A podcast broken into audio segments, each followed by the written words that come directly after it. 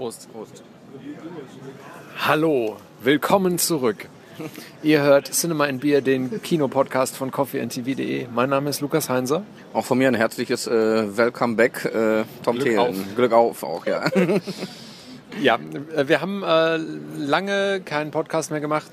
Ich persönlich war sehr lange nicht mehr im Kino, habe den kompletten Oscar-Reigen im Prinzip verpasst. traurig, traurig. Möchtest du kurz äh, eigenständig eine Abhandlung der Oscar-Filme vornehmen oder?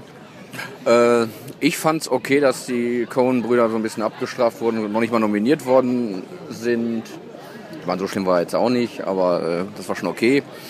Und äh, wer hat noch verloren? So ganz groß verloren. Dings. 1000 Nominierungen, nichts gekriegt. Ja, ja, äh, hier American Hustle. American Hustle, ja, fand ich ein bisschen schade. Ich fand den hat mich äh, eigentlich sehr gut unterhalten. Aber es, man kann es in jedem einzelnen Oscar kann man nachvollziehen, dass da jemand besser war. Dann haben sie halt zehn zweite Plätze belegt. Traurig, aber wahr. Dann lass uns jetzt über den Film sprechen, den wir nicht gemeinsam, aber immerhin gesehen haben. Grand Budapest Hotel. Genau, Grand Budapest Hotel von äh, Wes Anderson.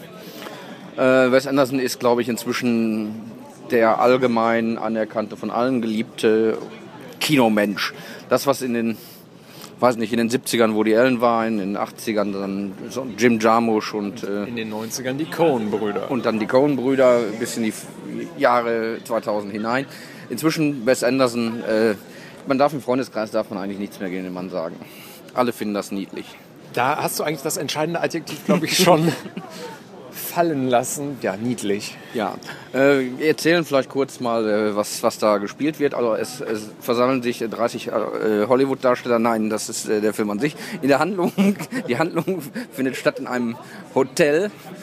Äh, ja, was heißt Handlung? Äh, der Reigen an, an Situationen spult sich ab äh, in einem Hotel. Also Innerhalb der Rahmenhandlung, innerhalb der Rahmenhandlung, innerhalb der Rahmenhandlung, innerhalb der Rahmenhandlung. Achso, es geht ja auch erstmal los mit einem Schriftsteller, der in irgendeiner Stube sitzt und dann erzählt, wie es mal früher war, ja. Du warst frischer drin, glaube ich. Erzähl du mal weiter. Ja, also es, es, es es gibt, glaube ich, einfach nur so, so vier Klammern, weil er so viele Schauspieler über hatte, die er noch irgendwo unterbringen musste, dass die auch noch mal kurz in so Außenklammern besetzt werden mussten. Es geht dann tatsächlich los in einer weiteren Binnenrahmenhandlung, wo ein alter Mann einem jungen Schriftsteller, F. Mary Abram und Jude Law, äh, dieser alte Mann erzählt dem jungen Schriftsteller, wie er, der ist eigentlich Besitzer oder irgendwie der doch Besitzer eines Hotels, äh, Grand eines Hotels. ehemaligen Grand Hotels geworden ist. Diese Binnenrahmenhandlung findet statt in den 1960er, 70er Jahren. Das Hotel ist schon ein ganzes Stück weit heruntergekommen und in kreischendes Orange getaucht, Ja. War aber mal ein ganz großes Haus. Ein ganz, ganz großes Haus, ein richtiges ja, Grand Hotel, wie sie in der Geschichte äh, in der Zeit oft beschrieben werden in der Literatur. Äh, glamourös, äh, bunt, mit viel, viel Personal, unökonomisch, protzend. Äh, in jeder Hinsicht äh, ein Kaleidoskop der bürgerlichen, spätbürgerlichen, adligen Welt jener Zeit. Von, bevölkert von, von Schriftstellern, Damen, Adel, Millionären, äh, Unternehmern, Journalisten und Überwiegend Witwen. Witwen natürlich auch. Also entscheidend für die, für die Handlung ist, sind die, die Witwen, denen sich der Concierge, ist Concierge Ja. äh, Ralph Fiennes spielt den äh, in aller gebotene, gebotener Ausführlichkeit widmet. Es wird angedeutet, dass er mit denen in die Kiste geht äh, und dass diese Damen ihn in jeder Hinsicht schätzen. Dann stirbt eine dieser Damen unter mysteriösen Grandios, auf sehr, sehr alt getrimmt Tilda Swinton. Genau. Eben noch war sie ein e- e- ewiger, ewig junger Vampir bei Jim Jarmusch und jetzt ist sie zwar wesentlich jünger, aber dann trotzdem viel, viel älter in eben diesem Film. Kaum wiederzuerkennen, wenn sie aus dem Auto rausguckt. Die Trailer-Szene kennt jeder. Ich liebe sie. Ich liebe Sie. Und äh, naja, sie stirbt. Du siehst so gut aus, meine Teure, wirklich. Ich weiß nicht, welche Creme die im Leichenschauhaus benutzen, aber die möchte ich auch. Sie wird ermordet, sagen wir es mal. Wahrscheinlich wird sie ermordet. Ja, sie wird ermordet.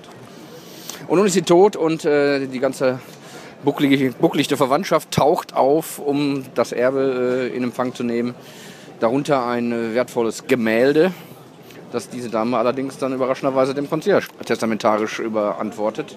Es entspinnt sich eine Boulevardkomödie Billy Wilderschen Ausmaßes. Ja, oder klassisch theatermäßig, äh, wie die, wie die Türenschlagkomödien, äh, mit viel Flucht und viel Tempo. Die, diese Story hat auch ein paar Abgründe, aber eigentlich muss man sie gar nicht erzählen, denn wenn man an meinem Gestotter schon merkt, äh, der Film ist bei mir zehn Tage her und ich weiß von der Handlung eigentlich quasi schon gar nichts mehr. Was aber geblieben ist, sind die Bilder. Ja, die Bilder. Ähm, Nicht alle. wie hattest du es vorhin bezeichnet als niedlich? Die sind, wie oft sind sie niedlich, sie sind äh, vollgeladen, die sind, also, also niedlich sind pittoresk. Es gibt da, ich meine, für, für Filmkritiker, wenn man, wenn man so ein paar Kritiken gelesen hat und wenn man Leute darüber sprechen hört, da fallen einem die tollsten Adjektive ein. Das ist, äh, also, La- Lass es mich erstmal aus positiver Richtung kommend äh, beschreiben.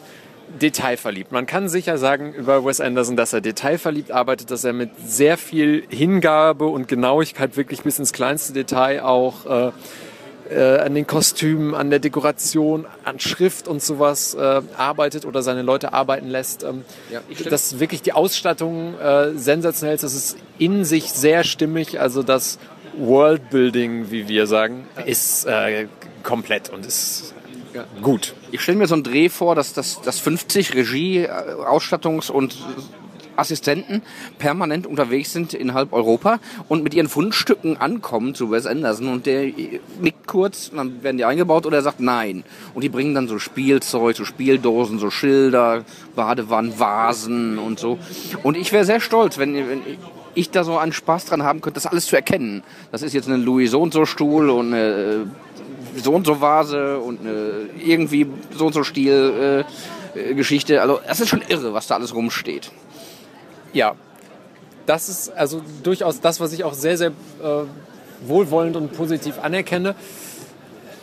Ich habe so ein bisschen mein Problem mit diesem Wes Anderson-Kram, weil es äh, ähnlich wie zum Beispiel, sagen wir, die fabelhafte Welt der Amelie oder sowas, so äh, an der Grenze zum Surrealen changiert und insgesamt so sehr niedlich, wie du gesagt hast, ist. Ich kann das noch mir ansehen. Ich finde es teilweise okay, teilweise sehr schön, aber es ist wirklich so hart an der Grenze und meistens kurz davor, manchmal auch kurz dahinter, wo ich so sage, oh nee, das ist jetzt aber doch ein bisschen zu viel des Guten, zu viel Zuckerguss, zu viel, zu viel auch ähm, Gewolltes. Das ist so für, für so 60-jährige Lehrerinnen, die mit ihren Rotwein trinkenden Freundinnen ins Kunstkino gehen. Das ist was für 25-jährige Lehramtsstudentinnen, die irgendwie ihren Tumblr und ihren Pinterest-Account haben, wo sie selbst gezeichnete Sachen drin haben und sowas.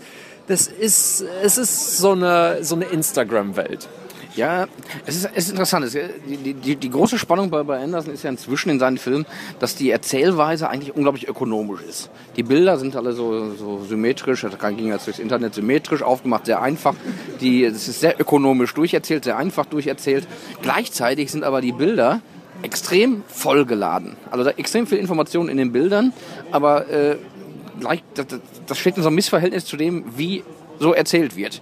Also wenn da zwei Männer in der Badewanne sitzen, dann sitzen da zwei Männer in der Badewanne, die sitzen sich äh, in, in, in Verschiedenen Badewannen. Es ist ja nicht Loriot. Ja, ja, genau, es ist nicht Loriot. Aber das ist dann auch immer schön symmetrisch und so. Aber was dann noch für Schilder an der Wand hängen, wie die Tapete abblättert, welche äh, Deko, also man könnte da stundenlang gucken. Und da ist Tumblr, ist eigentlich ein ganz gutes Medium. Da, da, normalerweise kann man jedes einzelne Bild aus dem Film in so einen Wes Anderson Tumblr und darunter kann man so 20, äh, 30, 40 Zahlen oder auch 100 schreiben, was da jetzt alles äh, links und rechts zu sehen ist und äh, in welchem Antiquitätenladen in der Brüsseler Altstadt man so einen Scheiß auch auftreiben könnte. Also,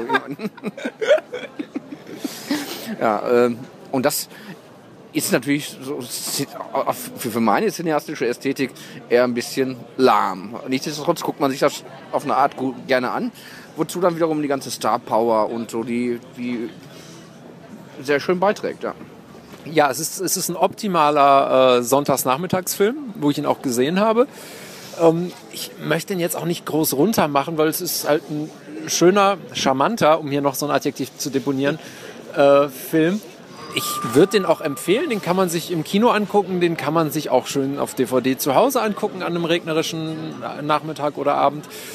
Ähm, aber so zur vollendeten Begeisterung reißt er mich nicht hin. Nee, es gibt, es gibt schöne Sachen. Also was ich hervorheben möchte, ist die Liebesgeschichte zum Beispiel mit der wunderbaren, äh, wir haben gerade nachgeguckt, wie man es ausspricht, ich habe es schon wieder vergessen, Schiersoase. mit Frau Ronan, Frau, Frau Ronan. Und äh, die spielt äh, ein Zimmermädchen, das sich verliebt in den äh, Nachwuchskonzerge. Und äh, es ist eine ganz bezaubernde, hübsche Liebesgeschichte mit viel Eifersucht und so. Und die ist ganz niedlich, hat so ein Feuermal im Gesicht und man kennt sie ja aus dem, also ich kenne sie aus dem wunderbaren Actionfilm, na wunderbarer Actionfilm, aber ein ganz okayer Actionfilmbeitrag. Wer ist Hannah? Da war sie so, eine, so ein renitentes, rabiates, äh, blondes Killermädchen. Also buchstäblich Mädchen, wurde durch halb Europa gejagt, endete in Berlin in einer Geisterbahn, wo sie äh, auf Martin Wuttke traf, den man ja kennt als äh, geschassten Leipziger äh, Tatortkommissar und der ich letztes Jahr noch in einem Castor-Film gesehen habe. Das war jetzt so ein Satz, der ungefähr die Ästhetik eines Wes Anderson-Bildes hatte, also völlig überladen mit irgendeinem Scheiß, aber trotzdem sehr, sehr hörens, äh, sehenswert, äh, hörenswert.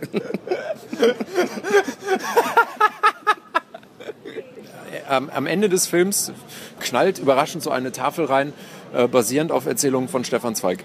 Ja, es sind offenbar Texte von Stefan Zweig, die er da genommen hat. Äh, ich kenne die auch alle nicht und so. Äh, leider Gottes. Ich habe mal nachgeguckt, welche da in Betracht kamen. Die kenne ich jedenfalls alle nicht.